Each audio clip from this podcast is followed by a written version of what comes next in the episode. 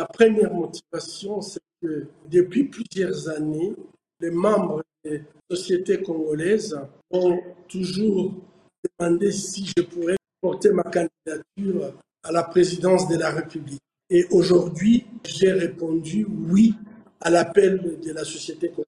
Notre population vit dans une humiliation inacceptable. Comme Congolais, quel est le bonheur que je peux avoir si je dois avoir ces honneurs et des tapis rouges quand mon peuple est humilié Comme un citoyen révolté, indigné, je crois qu'il est temps de pouvoir s'exprimer.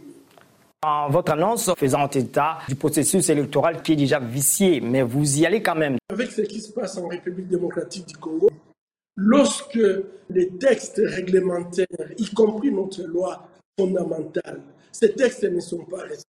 Lorsque nous sommes dans une situation où les droits humains ne sont pas respectés, lorsque nos ressources naturelles sont pillées, je crois que ne pas aller aux élections, ça veut dire tout simplement qu'on laisse la voie libre à ce que ces systèmes d'oppression et d'esclavage puissent continuer.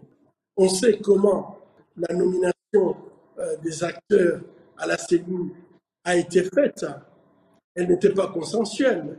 Nous savons très bien comment l'enrôlement a été fait.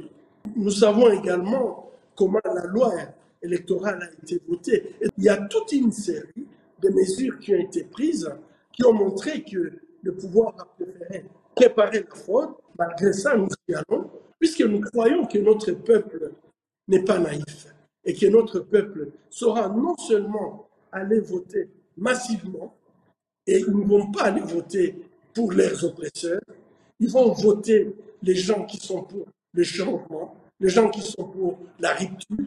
Et aujourd'hui, nous appelons ces peuples de ne pas seulement aller voter, mais aussi défendre son vote, être présent dans le bureau de vote, s'assurer que, en fait, la vérité des urnes sera cette fois-ci respectée tout ce que vous faites en matière de médecine, mais là, c'est quand même euh, le monde politique, tous les coups sont permis. Ma grande victoire sur moi-même, c'est renoncer à mon confort de médecin, de professeur, de chercheur, mon confort tout simplement, quelqu'un qui, jusque-là, suivait passivement la souffrance de, de sa population.